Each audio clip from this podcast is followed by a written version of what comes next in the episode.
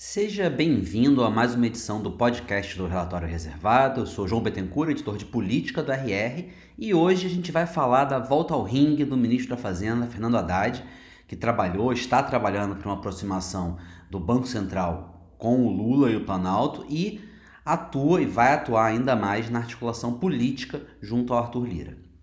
Lembrando que o programa está disponível no Spotify, Apple Podcast, Deezer e em todos os agregadores de podcasts, como eu sempre digo aqui, só para irritar vocês. Bom, vamos falar da primeira etapa, o Banco Central, que foi bem sucedida, pelo menos nesse primeiro momento. É, o Campos Neto pôs o seu peso não só na, de, na defesa do déficit zero para 2024, que é importante para o Haddad, como, sobretudo, na arrecadação é, com os fundos exclusivos e é, com os fundos offshore, quer dizer, o aumento de arrecadação com a taxação desses fundos. É, mais até ele defendeu uma taxação com uma alíquota de 10% e não 6%, que disse ele foi o que voltou quando essa proposta foi aventada é, na época do governo Bolsonaro, e é uma hipótese é, já pensada pela Câmara e pelo Arthur Lira baixar essa alíquota. Então foi uma defesa muito importante e dupla pra, do, do que fortalecendo muito é, o ministro Haddad e agradando também ao Lula. Além do que, ele apontou para a possibilidade de um PIB potencial maior, né, corroborando uma per percepção positiva da economia, que também é essencial para o governo, que ganhou um novo relevo agora com o um anúncio é, na PNAD do desemprego em 7,8% no trimestre móvel, encerrado em agosto, e também com a maior massa salarial, massa salarial recorde, né? massa salarial é a soma de todos os rendimentos dos brasileiros que estão ocupados, alcançando quase 288,9 bilhões, quer dizer, é o maior é, valor da história em termos reais, quer dizer, quando se desconta a inflação. Então a economia tem sido e é uma vantagem para o governo, não só em termos de popularidade do Lula, como em relação à Câmara dos Deputados, ao Senado, ao Congresso em geral, porque ela dá horizonte de poder, horizonte de sucesso e com isso facilita em muito as negociações. E a importância do Campos Neto falar num possível aumento do PIB potencial é que isso indica que seria possível é, você crescer mais é, com, com menos inflação. Ou seja, você não teria que reajustar os juros para baixar a inflação a partir de um, de um certo dado, de uma certa expectativa de crescimento, pensando que aquele crescimento é inflacionário. Então ele estaria indicando que você, na verdade, pode crescer mais do que se imagina hoje em dia, ainda mantendo a inflação sob controle. Então, em termos de não tem nenhuma consequência imediata, isso não indica que vai baixar o juros mais rápido, pelo contrário, ele indica que há incerteza, então que o ritmo de queda vai ser de 0,5%, mas é uma indicação positiva da visão que ele tem é, da economia e das medidas estruturais que estão sendo é, tomadas pelo governo. Bom, levada à frente essa etapa, que tem uma importância política também, vamos, vamos comentar um pouco mais isso, tem a, entra agora em curso a segunda etapa, que é diretamente com, com Arthur Lira. Depois do encontro é, nessa quinta-feira passada, o Haddad saiu dizendo justamente que espera a aprovação de pelo menos dois projetos parcialmente esses apresentados é, pelo Lira, com forte impacto na arrecadação. Na semana que vem, o de fundos exclusivos de alta renda, que foi mencionado pelo BC, e do, dos fundos offshore também mencionado, ambos os que foram mencionados é, pelo Banco Central, além do projeto de lei que, que se chama chamado do Marco das Garantias é, para Empréstimos, que também é fundamental é, para a visão econômica do governo.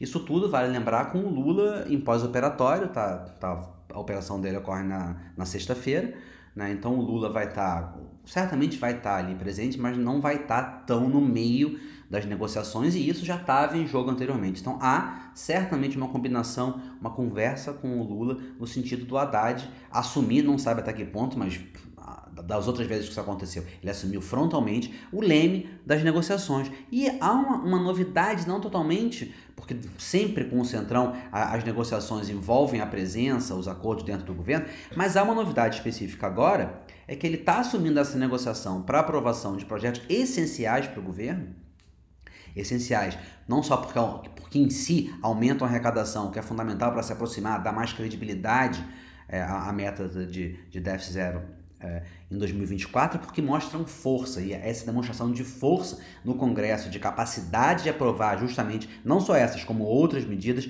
manda uma mensagem para o mercado e para o mundo político. Mas o, o Haddad assume isso em meio a essa reta final de um longo processo, e assim como todo processo, uma longa reta final dessa negociação para a entrada do Centrão com o governo e num momento de atrito É um momento que o Lula volta a fazer, como ele fez o tempo inteiro, esse jogo de atrito, esse jogo de dar, esperar, ver o que, é que recebe, mostrar que é ele que manda, enfim.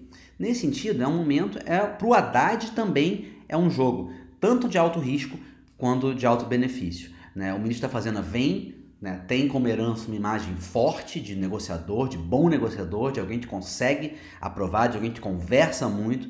O Lula elogiou essa capacidade de negociação, de alguém que entrega para o governo, embora ele tenha é, manchado um pouco, né, criado uma, uma clivagem um pouco nessa imagem quando entrou é, naquela rusga com Arthur Lira, salientando um poder exagerado da Câmara. Ainda que ele tenha feito isso, muito possivelmente é, num dueto ali com o Lula, mas ele criou é, uma rusga com Lira que não existia anteriormente e que pode cobrar um preço, porque essas coisas na política e junto ao Lira muitas vezes cobram um preço a depender de como for uh, o, o, grau de poder e o grau de dificuldade que, vão, que vai haver, já, já houve e vai haver ainda nessas conversas. No entanto, se o Haddad conseguir levar para frente a tramitação desses dois projetos, ele vai ter novamente um momento de margem de capital político muito forte.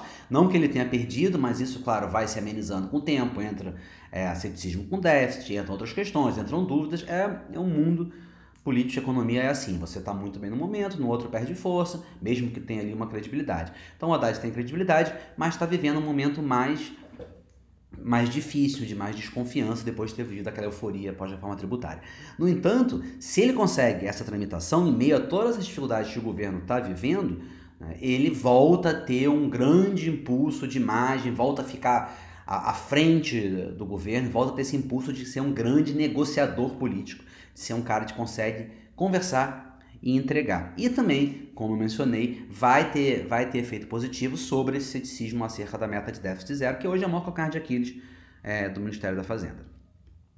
É, ao mesmo tempo, que aí é, é, o risco, o risco é dado não só pela dificuldade da negociação, como porque se ele perder, aí ele vai ganhar de vez esse capital político, essa percepção de que ele é um negociador confiável junto ao Centrão. Ele vai, ele vai perder capital junto a mídia, a sociedade, claro, mas vai perder capital político também junto ao Centrão, que vai diminuir a imagem de que ele entrega e acaba perdendo também junto ao próprio governo, sobretudo ao PT. Porque quando a gente fala em entregar, é entregar para os dois lados. Por um lado, é entregar para o Centrão, ser capaz de negociar com o Centrão, é o que está em jogo para o grupo político. Por outro lado, é capaz de entregar para o governo, entregar a aprovação das taxações, é o que está em jogo para o PT. E a aprovação da reforma tributária diminuiu muito, por exemplo, o espaço para o fogo amigo do, PT com um Haddad quase sumiu durante meses. Depois voltou um pouco com a questão do déficit, mas ainda assim com o ministro numa posição de muito mais poder. E esse fogo amigo do PT, como a gente sabe, não para. A gente está vendo agora, é, foi liberado, vazado um áudio com críticas de diversos deputados ao Alexandre Padilha e ao Rui Costa, né, da articulação política e da Casa Civil, que tem muito poder, que não ouve os deputados, que não representa, que não recebe. Então, é, o PT, como já foi falado aqui, é um grupo, é quase que um centrão em si. É. A gente tem, no entanto, aí uma grande questão. É, o que, que o Lula delegou ao Haddad exatamente? Está na mesa, está ao alcance do ministro da Fazenda, por exemplo, negociar a aceleração da entrega da Caixa para o PP? É, a intenção é essa ou o jogo justamente do Lula, que corresponderia ao que ele fez anteriormente e com qual o Haddad vai ter que tocar, é só entregar a Caixa ou ao FUNASA, ou o que quer que seja, depois de aprovadas essas medidas? Será que é essa a conversa que está havendo entre o Haddad e o Lira? Isso bateria com o que o Lira tem feito e com o, e com o que o, com o Lula tem feito e com o que o Lira tem aceito, desde que não haja uma imagem de quebra de confiança. Não parece ter havido, o Lira parece continuar no jogo, não teve uma indicação ele, ah, diz que o presidente prometeu isso, não está fazendo, coisa que ele diz abertamente. Então, até aqui, tudo parece mais entrar no mesmo tipo de jogo novamente, mais do que uma quebra de, de contrato, como chega a ser aventado. Mas isso a gente vai perceber melhor é, no, nos próximos movimentos. Agora, o Ira vai topar o jogo de entregar é, esses projetos, ainda mais entregar no nível de 10%, que não é certo, mas é o que o Haddad quer, sem garantias, é difícil. O mais provável é que, mesmo que não tenha uma garantia na mesa, é que ele exija pelo menos uma sinalização pública e de, bastidores, ambas, que foi o que aconteceu outras vezes. O Centrão pediu, o Lira pediu, o, Lula, o Lula entregou um pouco, entregou menos, segurou o resto, esperou votarem, mas enquanto esperava votar, enquanto aconteciam as votações na reforma tributária, é, no CARF, ele deu sinalizações que depois daquilo o negócio andaria. Então, essa seria a expectativa hoje. A continuidade desse jogo é, de atrito, com sinalizações aqui, sinalizações ali, mas andando. Claro que tudo isso, como eu falei, pode mudar muito rapidamente, dependendo do que seja negado, dependendo do que seja acordado, dependendo até de uma declaração fora de lugar aqui e ali. Mas esse seria o panorama hoje. É, no entanto, isso se insere numa, numa questão do Lula, uma convicção do Lula, que muitas vezes é pouco comentado, a qual não é dado valor suficiente para o bem e para o mal. É, a relação dele com a Câmara não é uma questão isolada, com o parlamento em geral, mas particularmente com a Câmara. Não é uma questão aprovar esse projeto, só aprovar a agenda econômica. Ela, na verdade, faz parte de um projeto que é central para o presidente. Um projeto que ele vê muito diferente como ele vê um Bolsa Família, como ele vê um PAT, como ele vê um projeto de investimentos na saúde. É um projeto de Estado de governo, na visão dele, que é a ideia de repor a preponderância do executivo, que na avaliação do Lula e do PT, mas pessoalmente do Lula, foi perdida. A, a ideia para ele, uma, a, a, ideia de repor um presidencialismo central, poderoso, é, com o qual ele governou e com o qual a própria Dilma governou, apesar do impeachment no final já menos. Né, o Eduardo Cunha já começa a inaugurar justamente esse híbrido parlamentarista que se consolidou com Arthur Lira é, nos últimos anos. Acabar com isso é um projeto do Lula, é um projeto de governo do Lula. É por isso também, não só porque tem questões dele, porque nesse governo ele está hesitando, está decidindo mais sozinho, está tendo menos assessores pessoais, tudo isso pode acontecer, tudo isso existe, faz parte do panorama, mas existe um pano de fundo que vai além dessa questão conjuntural, que é esse. Né? No fundo, o Lula acredita no que ele falou na campanha. Quando ele disse lá atrás ah, que o orçamento secreto, o poder que deu para a Câmara, ele usou palavra, não sei se foi exatamente essa palavra, mas o que ele diz basicamente é que é uma excrescência, uma distorção, que aquilo era um absurdo. Chegou a falar que o Arthur Lira atuava como primeiro-ministro, indicou retoricamente que, que, que acabaria com aquilo no governo dele, embora sempre falando que ia negociar com quem estivesse lá. Então, embora aquela retórica de bater de frente ou mais agressiva, obviamente não vá para frente, porque a, avaliação dele desde o início, e com razão, é que ele não teria força, por tudo que a gente avalia, né? É difícil saber se tem razão ou não, dependendo de, de, algo ter sido feito diferente. Mas tudo indicava, indica que ele não teria força, ainda mais no início do mandato dele. Agora até teria mais, mas ainda assim não teria. Para bater de frente com Lira no sentido de vamos acabar com isso. Então ele foi beneficiado por aquela decisão do STF e ele vai jogando paulatinamente no sentido de recuperando é, re, na, realisticamente e simbolicamente é, esse poder. Isso é, uma, é um, um jogo essencial, um projeto essencial para o Lula. Por isso que ele age dessa maneira. Ele, toda vez ele mantém agora, não é só nessa negociação, toda vez que ele sente que há uma impressão de que o, o, é, o Arthur Lira atua como primeiro-ministro, não como representante da base do governo, mas mesmo assim, porque ele nunca trabalhou com esse tipo de representante da base superpoderoso, mas como ele trabalha com intermediário, como Arthur Lira falou, embora em benefício ao governo, porque a declaração do Arthur Lira de que usar a Caixa para é, consolidar a base do governo era governista, mas ainda assim era a ideia do Arthur Lira como um parceiro quase, vamos dizer assim, na visão do Lula em condições de igualdade, né? como um, um, um co governo ali, ah, tá bom, então eu tenho essa parte do governo para conseguir garantir o Congresso você me entregou isso aqui de porteira fechada. Então é uma posição na qual o Lula não quer que o Lira e que a Câmara, não o Lira, que o presidente da Câmara tenha. Não é, não é a questão de quanto dá, de dar muito, de ter poder. Acho que não é essa, pelo que a gente vê, porque a gente ouve bastante a questão do Lula.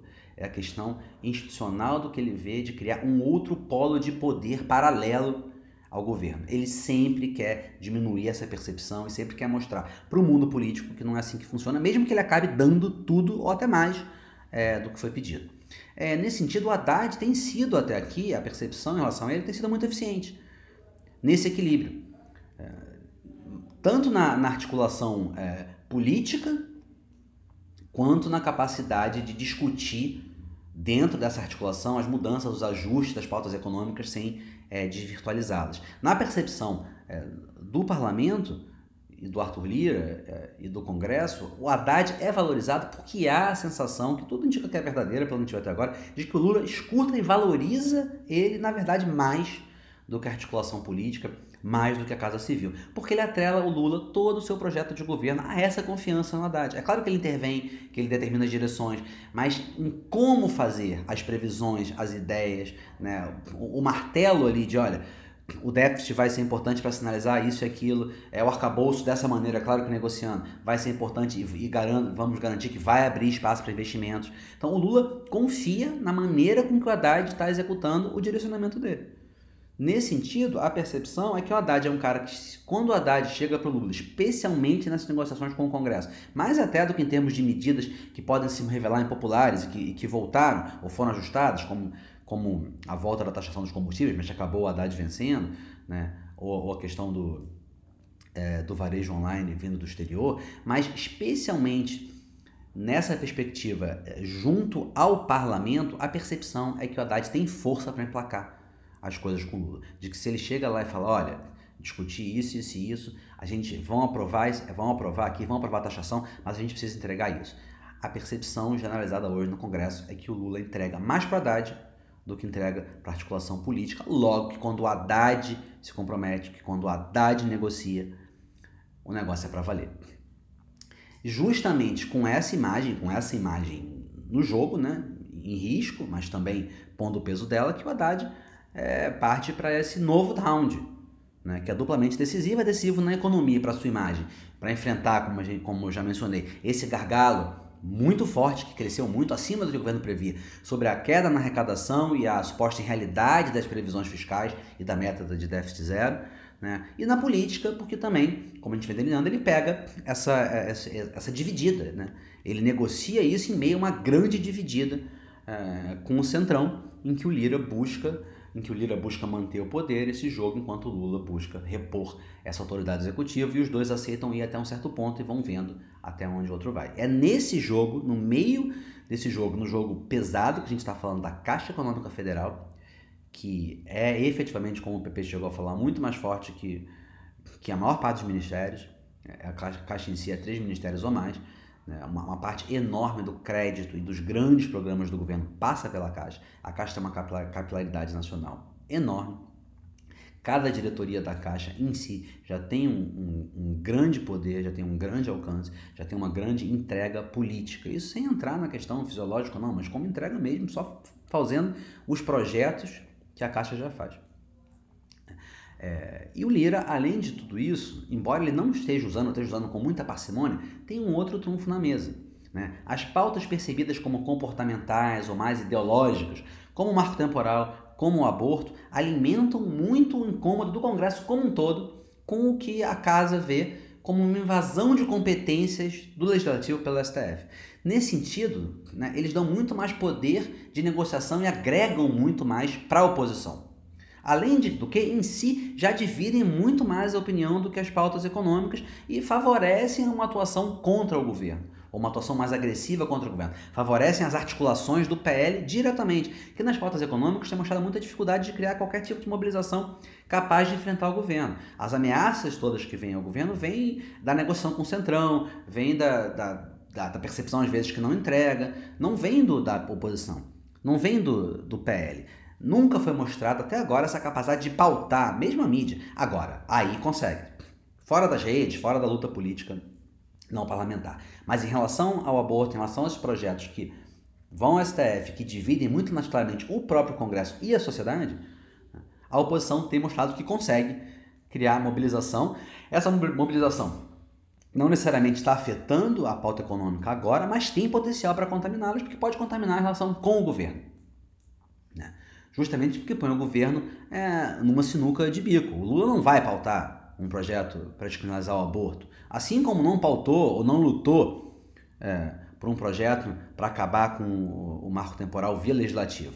Ele vai aceitar feliz, né? ou a base vai aceitar feliz o que vier do STF. Mas se o, o, o Congresso vota projetos contrários, ao que o STF está decidindo, né, numa, nesse cabo de guerra, e aí depois vai voltar para o STF, para o STF decidir contra, o Lula se vê numa situação diretamente envolvida difícil, porque o Lula recebe um projeto, como já adiantou, é, sobre marco temporal, ele não vai se pôr numa questão que é essa sim é uma questão muito forte para a base do Lula, é forte para a imagem que o Lula construiu, inclusive a imagem ambiental, é forte para a Marina, é forte para a imagem internacional do governo.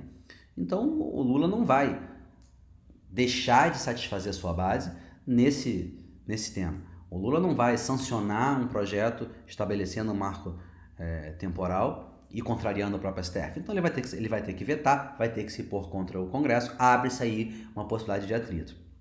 A mesma coisa é, em relação ao, ao, aborto, a projetos que, que endurecem, por exemplo, é, as restrições ao aborto nas condições em que ele é considerado legal. Enfim, é uma pauta que é muito mais difícil para o governo e que permite que a oposição ganhe e dá ao Arthur Lira, nesse sentido, mais margem. É claro que é mais difícil porque se ele entrar muito abertamente com a oposição, ele pode ir longe demais de criar um atrito mais forte com o governo. Mas ele tem ali um caminho para fazer pequenos acenos, para fazer, né, para conseguir transitar com uma, mais uma maneira de pressionar o governo, mesmo que indiretamente, já que o governo passa a sentir, mesmo que em temas fora da área econômica, é, mais ameaçado. Né? Tudo isso né, a gente está falando com não só a aprovação desses projetos que aqui foram mencionados, da taxação offshore dos fundos exclusivos, exclusivos em jogo, né, e também do, do, projeto relacionado ao crédito, mas com a reforma tributária, não agora, mas que visa se aprovar para outubro no Senado, talvez voltando para a Câmara, né, e uma série de outros projetos fundamentais para a arrecadação e para a continuidade da política econômica que estão aí é, na Câmara, no Congresso e vão, já estão ou vão tramitar e entrar em votação nas próximas semanas. Você tem é, ou medidas provisórias que vão cair para ser votadas, ou outras chamadas de projeto de lei. Né? Você tem a medida provisória que muda é, a tributação do CMS, né? acaba com as deduções de impostos federais sobre os recursos que receberam subvenção do ICMS, mas não foram usados para investimentos. É uma medida que pode virar projeto de lei, porque um, parte da conversa com Lira é, é diminuir a MP. Então, esse é um projeto importante é, para o governo, seja aprovar a MP é, que vence no dia 29 de outubro, seja transformar em projeto de lei, né, projeto de juros sobre capital próprio, que veda a dedução de juros sobre capital próprio da base de cálculo do imposto de renda, enfim, diversos outros projetos. No Senado, você tem um projeto que está no bojo também de outra negociação difícil, é, com o Congresso com Arthur Lira, que é das apostas online, um projeto que taxa as apostas online. Então, outra parte da, da, da enfrentamento, da, da, do atrito ainda na reta final com o Centrão é justamente o quanto é, dos recursos das apostas online, da gestão das apostas online é, regularizadas vai para o Ministério dos, dos Esportes, né, que entrou na cota justamente do, do PP do Arthur Lira. Enfim, você tem diversas né? Eu falei já o, o marco legal das garantias, da garantia, das garantias de empréstimos, que é fundamental para o Haddad, porque autoriza é, credores cobrem extrajudicialmente bens móveis de devedores, então é um projeto que está alinhado à política é, econômica, né? aceleraria o processo, uma execução de dívida, por exemplo, poderia passar, poderia correr em cartório sem precisar da justiça, então aceleraria esse processo. Enfim, você tem aí uma série de projetos essenciais é, e prioritários para a Fazenda que, que estão ou vão entrar é, no Congresso e que estão em meio a, a, essas negociações do Haddad e que vão é, e, e, cujo sucesso vai decorrer diretamente da capacidade que o Haddad vai demonstrar novamente de negociação política. Então, gente, em termos gerais, é isso. Falamos aqui de diversos projetos, mas o centro é esse, ficar de olho em como vai se desenvolver esse novo round do, do ministro Haddad, não só como rosto do governo, ele não deixa de ter sido o tempo inteiro, mas ele vai ser nessa próxima semana o rosto do governo, ainda mais com o Lula em recuperação, e também o grande articulador político do governo, como ele foi na reforma tributária, ofuscando mais uma vez o Rui Costa e o Padilha. É, isso que nós, é nisso que nós vamos ficar de olho e voltaremos aí com mais dobramentos desses e de outros temas na semana que vem.